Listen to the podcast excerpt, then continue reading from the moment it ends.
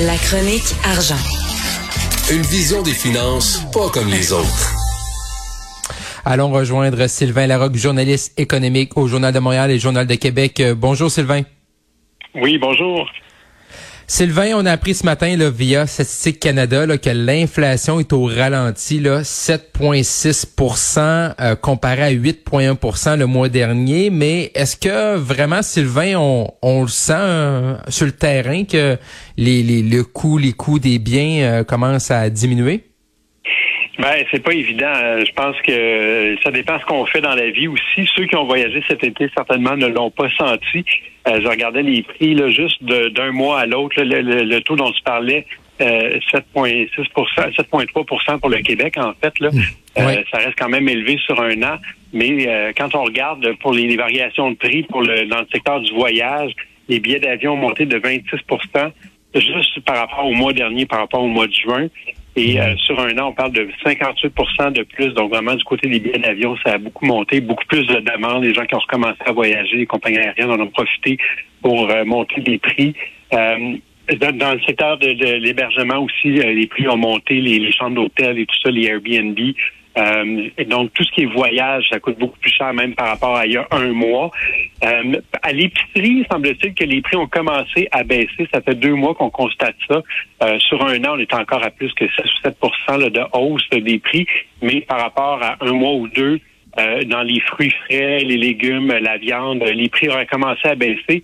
Mais on parle de, de baisse de 1, 2 ou 3% Honnêtement, c'est très difficile à l'œil nu de voir que, que les prix mhm. des, aliments ont baissé, surtout qu'il y a d'autres aliments qui ont monté. Donc, la facture totale n'a euh, pas baissé beaucoup.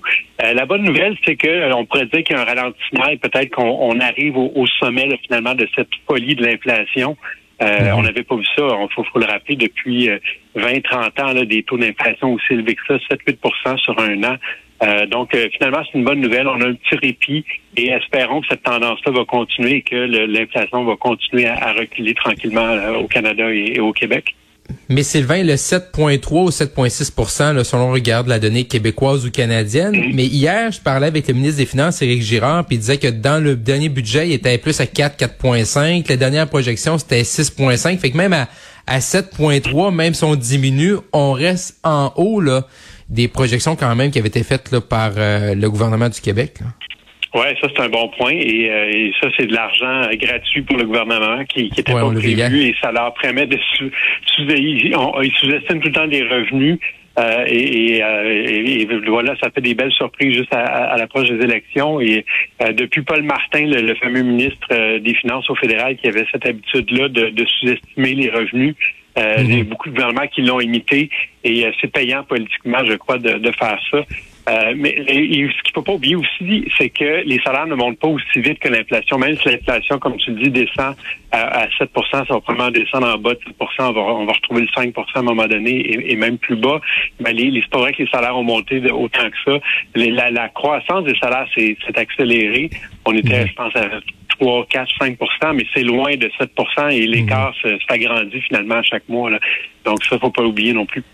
Mais comment on peut expliquer que l'inflation a ralenti en juillet, tandis que, tu sais, qu'on regarde les éléments qui nous ont amenés à l'inflation qu'on a connue en mai-juin, euh, on parlait de la guerre en Ukraine. Ben en Ukraine, la situation est la même. Euh, il y a encore des tensions avec la Chine. sais comment comment on peut l'expliquer là cette embellie là présentement?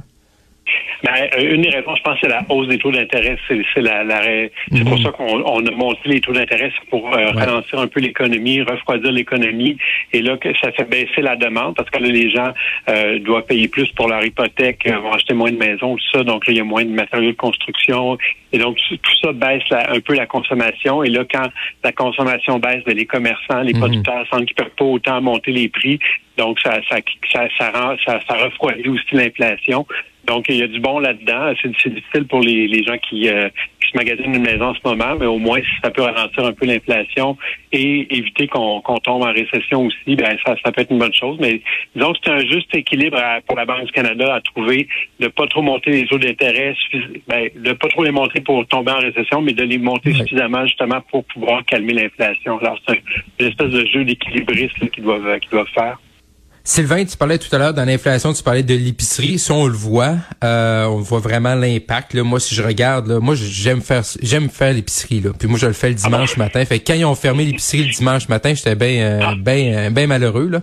Euh, mais ce qui est le fun, c'est bien depuis ce temps-là, depuis qu'ils ont fermé l'épicerie le dimanche euh, pendant la pandémie, c'est là, il y a plus personne qui va le dimanche matin. Fait que ça, c'est parfait. Fait que c'est très tranquille. Mais là, il y a des trucs où euh, également, là, si on choisit bien notre supermarché, ça peut être payant, puis on peut sauver quand même gros là, dans une année. Oui, c'est ça, une étude de, Protégez-vous qui a été dévoilée euh, plutôt euh, ce matin et qui révèle donc qu'on peut réaliser des économies de 2000 dollars par année si on, va au bon supermarché. Euh, alors là, je ne vais pas faire de la publicité, mais bon, les résultats... où est-ce qu'on va, où est-ce qu'on va pas là? on n'a pas le choix. c'est Super C et en fait, on pourrait dire Maxi dans les euh, c'est normal aussi, c'est des chaînes à escompte. Donc c'est ces deux-là qui sont les moins chers euh, quand on, on, est prêt à accepter des marques maison au lieu des marques nationales.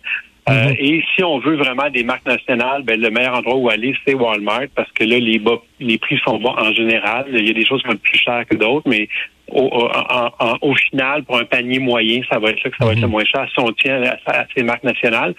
Euh, moi, je trouve ça intéressant, mais tu sais, c'est pas c'est pas surprenant non plus. On le sait que quand on va chez Métro euh, ou chez Provigo, ça va être plus cher que chez Super ou Maxi parce que c'est c'est pas. Mais aussi, moi, des fois, je vais chez, chez Maxi ou euh, chez Super C, puis je trouve que les laitues sont un peu fatiguées, la viande n'a pas le même choix.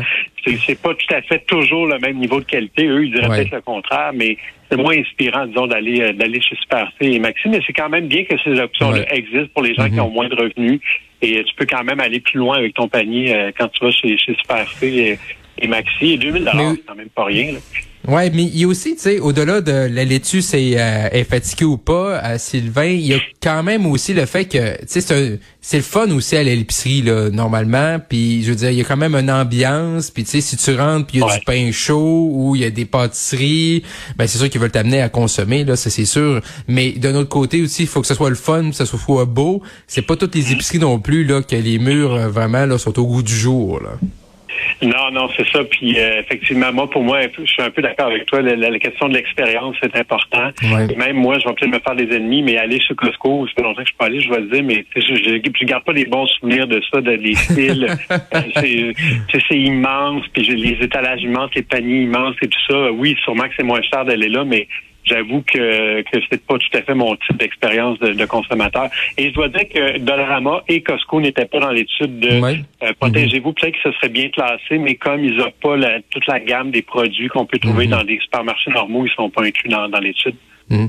Mais comment on peut, euh, Sylvain, en terminant, expliquer que, tu sais, je peux comprendre pour des marques maison, entre guillemets, des fois, il y a des différences de prix, mais quand on, quand on prend l'étude au niveau des marques nationales, il y a des grosses différences quand même là mais tu sais que ce soit Super C, Maxi, euh, euh, IGA, Provigo, peu importe, euh, tu sais les marques nationales, ils les achètent au même endroit. Oui, c'est vrai. Non, c'est un, bon point. Euh, ben, je pense que les supermarchés font beaucoup d'argent avec les marques nationales. Ils font beaucoup d'argent avec leurs marques maison aussi. Euh, mm-hmm. Mais euh, je, je, pense que ça dépend aussi à quel moment tu l'achètes. Si il y en a qui courent les spéciaux, là, et ça, je pense que ça peut être payant aussi. si, tu achètes toujours tout en spécial, et c'est pas l'exercice que Protégez-vous a fait, eux, ils achetaient à chaque semaine les mêmes produits puis ils comparaient. Donc, c'est quelqu'un qui court les spéciaux puis qui se donne un mois, un mois et demi, parce que les spéciaux, ça revient à peu près à chaque mois. C'est le même produit que revenir en solde.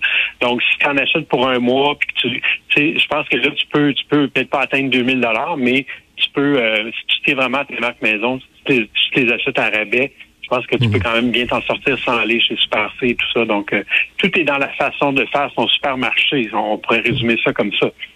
Non, effectivement, faut pas aller faire son épicerie quand on a faim juste avant le souper. On est mieux d'aller faire son épicerie quand on a la panse pleine euh, un euh, soir de semaine, par exemple. Sylvain Larocque, journaliste économique au Journal de Montréal et Journal de Québec. En gros, merci Sylvain. On se retrouve demain.